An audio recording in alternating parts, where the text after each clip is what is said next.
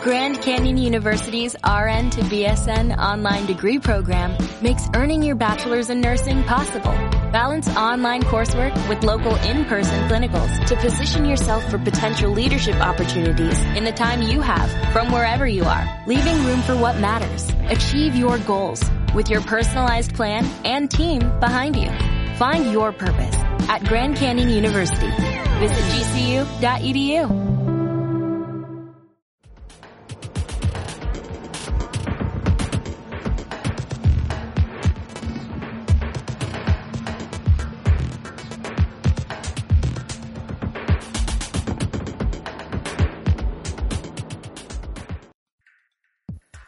Hola, ¿qué tal? Bienvenidos a un nuevo episodio de Digitalica, la tecnología a tu alcance. Soy David Mar, listo para compartir con ustedes las últimas novedades en el mundo de la tecnología y vaya que ha habido muchas en estos últimos días y pues comparto con ustedes algunas de ellas. El pasado mes de diciembre, Facebook lanzó en el sistema iOS la versión Messenger para niños. Ahora lo hace en Google Play, aunque de momento solo en Estados Unidos, igual que en el iOS. Pero no tarda en que la aplicación sea liberada para su descarga a nivel mundial. El Messenger para niños o Kid Messenger de Facebook tiene funciones muy interesantes para los padres quienes podrán administrar la lista de contactos de sus hijos, así como un proceso de registro que es independiente de Facebook, por lo que el niño podría usar el chat sin necesidad de estar dentro de la red social. Esto es bueno porque los niños no deben de tener cuenta en Facebook. Cuenta con un chat de video grupal ideal para charlar con varios amigos. Dispone desde luego de muchas pegatinas, marcos y máscaras interactivas, animando así las llamadas. Los mensajes no desaparecen y no se pueden ocultar en caso de que los padres quieran registrarlos o revisarlos.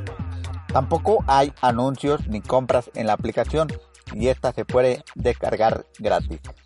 Kit Messenger es compatible con todas las tabletas y teléfonos inteligentes de Android, simplemente usando una conexión de Wi-Fi y no se necesita un número de teléfono. Los padres y los adultos aprobados pueden conectarse desde su aplicación de Messenger donde sea que esté instalado. Los niños tienen la opción de informar o bloquear contactos e informar contenido inapropiado. Según Facebook, es segura esta aplicación para los niños de hasta 6 años. De hecho, parece incluir suficientes controles parentales para que sea seguro en el uso de los más pequeños. Por cierto, hablando de Facebook, se ha lanzado una alerta de una campaña de phishing a través de Facebook Messenger el ataque está especialmente diseñado para suscitar el interés de las víctimas y así robarles la contraseña de Facebook. El funcionamiento de la campaña es el siguiente. El usuario recibe un mensaje de uno de sus amigos a través de la plataforma de mensajería instantánea de la red social. Se supone que es el link de un video y para llamar la atención de la víctima está introducido por una frase que pica la curiosidad del tipo OMG, de Oh my God, en inglés. OMG, ¿eres tú? Mira, wow, y demás reclamos similares. En el caso de que el usuario siga el enlace, se abrirá el navegador para dirigir al usuario a una página que suplanta a Facebook, donde se tiene que ingresar los datos de la red social para poder ver el supuesto video. En caso de que facilite el usuario eh, su nombre y su contraseña, esta información quedará en poder de los ciberdelincuentes que empezarán a utilizar la cuenta para seguir propagando la campaña entre sus contactos y para otros fines malintencionados. Si usted, amable escucha del podcast, ha recibido un mensaje de estas características y ha caído en la trampa, cambia cuanto antes su clave de Facebook y accede a la página de configuración de la seguridad desde el enlace de configuración, valga la redundancia, de la cuenta de Facebook. Hay que cerrar todas las secciones abiertas en otros dispositivos y activar algún elemento de seguridad adicional. Por ejemplo, la autenticación en dos pasos. En caso de que no se pueda entrar a la cuenta, hay que ponerse en contacto con el servicio de cuentas robadas de Facebook en el enlace que aparece dentro de la configuración de nuestra cuenta de Facebook. Hay que desconfiar siempre de los enlaces acortados que se reciban en aplicaciones de mensajería instantánea y correos electrónicos, especialmente si se dirigen a páginas en las que se tiene que facilitar datos personales. Y una buena noticia para los clientes de televisión de paga de Movistar. El día 15 de febrero se estrena un nuevo canal con series originales y en alta definición. Esto significa la primera vez que una operadora de telecomunicaciones hace un canal de televisión enfocado a contenidos en español.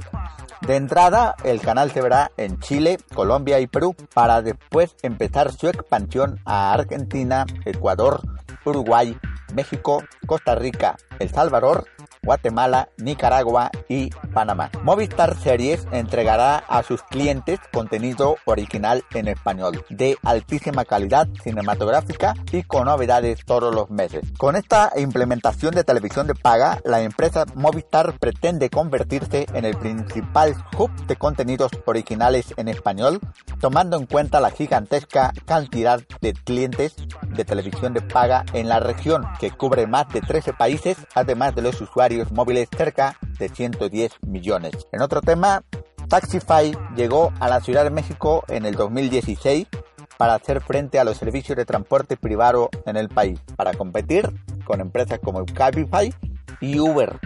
La compañía, fundada en Estonia en 2013, cuenta con más de 5 millones de usuarios en 23 mercados. Su expansión por Europa y África lo ha convertido en digno competidor de Uber y Cabify. Y al parecer la apuesta de Taxify sigue siendo cada vez mayor en México, con el objetivo de llegar a otras partes del país.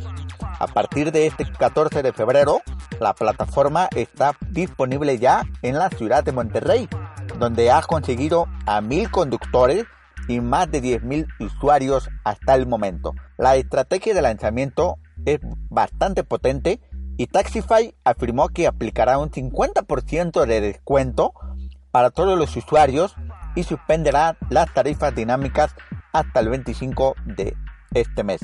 Después de la promoción, la compañía pretende apostar por su modelo basado en precios más bajos de la competencia. Al cobrar un 15% de comisión a los conductores, la empresa promete que las tarifas pueden ser más competitivas que las de la competencia. Por kilómetro, Taxify cobra 3.70 pesos y 1.70 por minuto, además de 6.50 pesos por inicio de viaje y una tarifa mínima de 30 pesos. Después de llegar a la capital mexicana, el servicio de transporte privado ha hecho un movimiento esperado llevando su plataforma a la ciudad de Monterrey. Taxify ha aumentado su apuesta en México para tener más presencia, pero más allá, la noticia se une a los rumores sobre la posible llegada de una empresa de, transporte privado de China que se llama Didi Chukin. Esperemos noticias sobre esta, sobre esta empresa y a ver si de los rumores se pasan a la realidad. Y eso es todo en este episodio. Quedaron temas que mencionar, pero tengan la seguridad de que serán compartidas con ustedes en los siguientes episodios. Los invito a compartir este episodio en sus redes sociales para que más personas estén enteradas de las últimas novedades del mundo de la tecnología. Los espero en el siguiente episodio. Que tengan un excelente día.